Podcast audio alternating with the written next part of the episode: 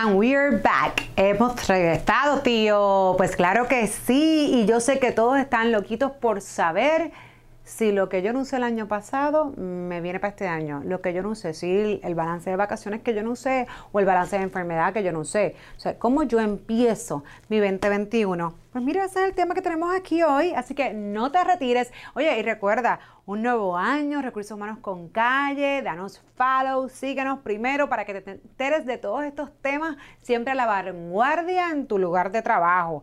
Y si necesitan asesoría, siempre recuerden que se pueden comunicar al bufete Exija SBGB para cualquier asesoría legal al 787-300-3200. 787-300-3200.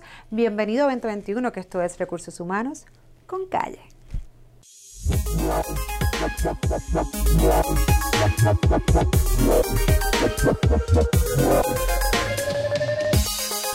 regreso a Recursos Humanos con Calle y el año 2021.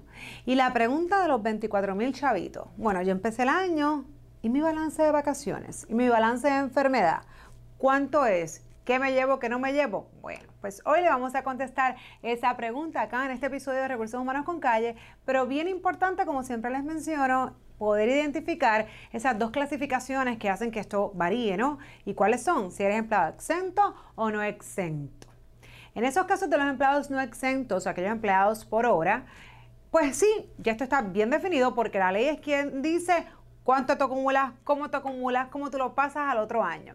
Así que en estos casos, estos empleados que tengan un balance de vacaciones que no hayan agotado, y voy a poner un ejemplo bastante fácil, suponte que en diciembre, pues imagínate este año mucha, muy, muy poca gente pues, se fue de viaje o no tuvo vacaciones, yo tenía un balance de 15 días de vacaciones a final de año y sigo con mi patrono y comenzó ahora el 2021 en enero. ¿Qué balance de vacaciones yo voy a tener? Bueno, en ese caso tendrías los 15 días. Esos empleados no exentos tienen todo el derecho de pasar el balance de vacaciones que tenían de un año a otro.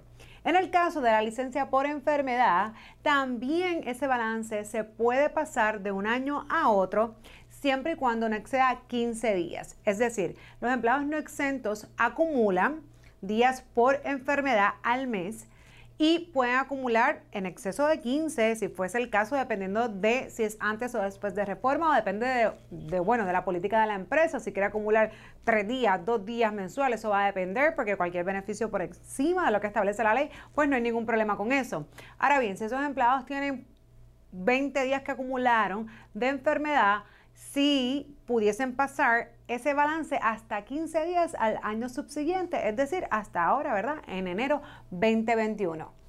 Ahora bien, ¿Qué vamos a hacer con aquellos casos de empleados exentos? Recuerden que los empleados exentos, y voy a ser específica en los términos de administrador, ejecutivo y profesional, están exentos precisamente de la ley 180, que es la ley que regula la licencia de vacaciones y enfermedad. Es decir, estos empleados, pues la realidad es que no tienen derecho a ninguna de estas licencias en propiedad. No obstante, la mayoría de los patronos en Puerto Rico les da un trato bastante similar o muchas veces igual que a los empleados no exentos.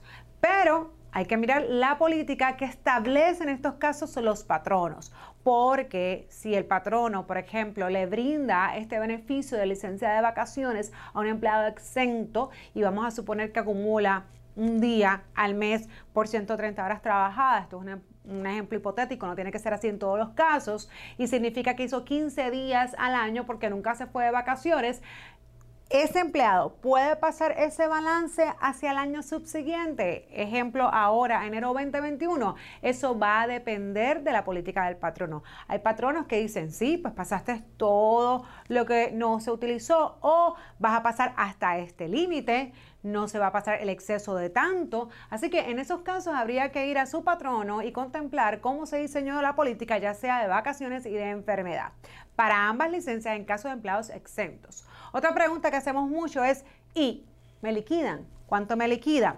Bueno. En el caso de licencias por enfermedad, la licencia no utilizada durante el servicio de ese empleado en la empresa no se liquida. Hay patronos que lo hacen, lo pudiesen hacer, pero la ley no requiere que se liquide con un empleado exterminado a una empresa. Ahora bien, las vacaciones. En el caso de los empleados no exentos, regreso a hacer la distinción, sí tiene el empleado derecho a que se liquide ese, ese, ese balance que tenía de vacaciones que no utilizó. En el caso de los empleados exentos, de igual forma va a depender de lo que la política de la empresa haya establecido. Hay algunos patronos que se liquida, pero hasta cierto límite. Por ejemplo, si tenía 30 días de vacaciones porque nunca se fue de vacaciones, como pasó por ahí con unos alcaldes, ¿no? Que de repente nunca se fueron de vacaciones y tienen unos mega cheques, este, pues el patrono puede decir, bueno, pues entonces yo te voy a liquidar hasta tanto.